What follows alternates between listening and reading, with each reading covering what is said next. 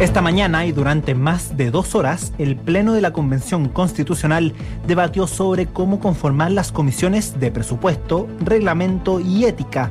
Entre las peticiones realizadas está que los pueblos originarios cuenten con un escaño en cada comisión, además de la petición de la creación de nuevas comisiones como de violación a los derechos humanos, reparación y justicia y de probidad y transparencia.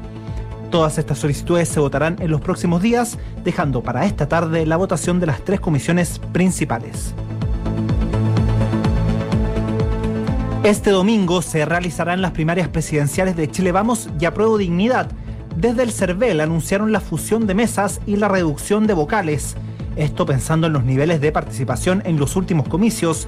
Las 47.000 mesas en el territorio nacional se transformaron en 16.420. Las personas que sean vocales deberán acudir a sus locales el sábado a las 15 horas para constituir mesa y el domingo desde las 7.30 de la mañana. Puedes revisar si serás vocal de mesa y en qué lugar tienes que votar en www.cervel.cl. Recordemos que pueden votar todos los independientes y aquellos que militen en los partidos inscritos para esta primaria.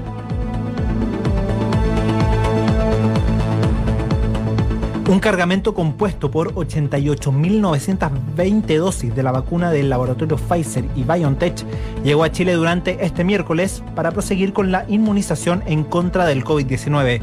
Hasta el momento, la cifra total de las distintas vacunas que han llegado al país para ser aplicadas a la población se eleva a 26.200.000, entre las que se encuentran las del laboratorio Johnson Johnson, CanSino, Oxford, Sinovac y Pfizer.